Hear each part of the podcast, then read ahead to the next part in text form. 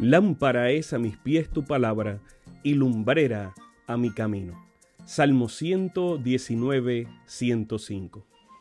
Que el Dios de los cielos bendiga tu vida en este momento junto a tus seres amados. Bienvenidos a un espacio de inspiración bíblica donde su corazón será lleno de esperanza.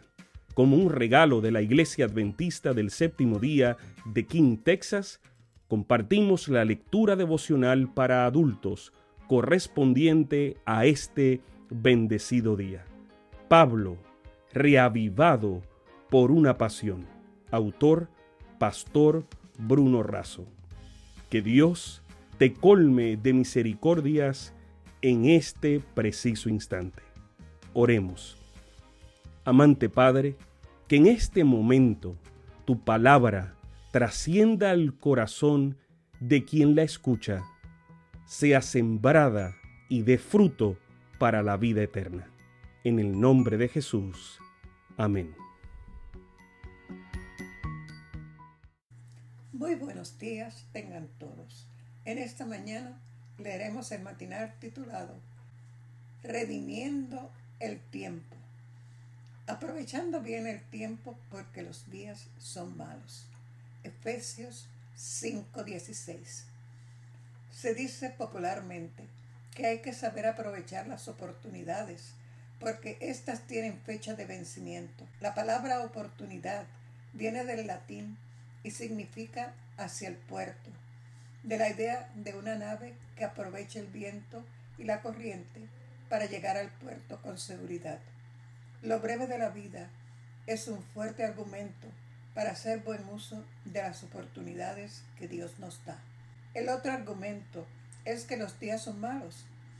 En los tiempos de Éfeso 5, los días malos eran por la persecución del imperio romano, que amenazaba con debilitar el cumplimiento de la misión.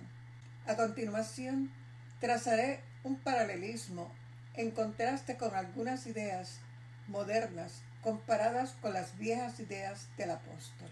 Hoy, en muchos ambientes religiosos, impera el concepto de la teología de la prosperidad. Esta sostiene que cuanto más fieles somos, más tenemos. En algunos casos puede ser, pero la relación con Dios no es un negocio. Hoy muchos religiosos anteponen sus títulos o experiencias.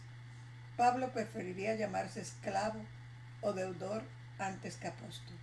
Hoy muchos predican un evangelio motivacional, centrado en la autoestima y la autoayuda.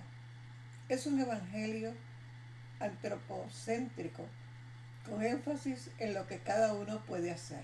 Pablo, sin embargo, predica el evangelio de Jesucristo, porque es imposible que el hombre pueda salvarse por sí mismo. Es algo que no estaba basado en sabiduría propia, sino en la sabiduría que viene de Dios. Hoy muchos se autoexaltan, aún por sus propias buenas obras. Pablo buscaba hacer todo para la gloria de Dios, ya que sabía que no tenía de qué gloriarse. Pablo cumplía lo que bien resumiría siglos más tarde Charles Spurgeon. Cuenta todo lo que Dios ha hecho contigo, pero no digas nada de lo que tú haces para Dios. No promuevas aplausos, promueve su gloria. Hoy muchos licúan la doctrina, la diluyen, la hacen un descuento. Pablo la mantuvo siempre en alto y no negoció con el mensaje. Podía negociar las formas, pero nunca con el fondo. Escribió Elena de White. La vida es demasiado corta para que se la descita. No tenemos sino unos pocos días de gracia en los cuales prepararnos para la eternidad.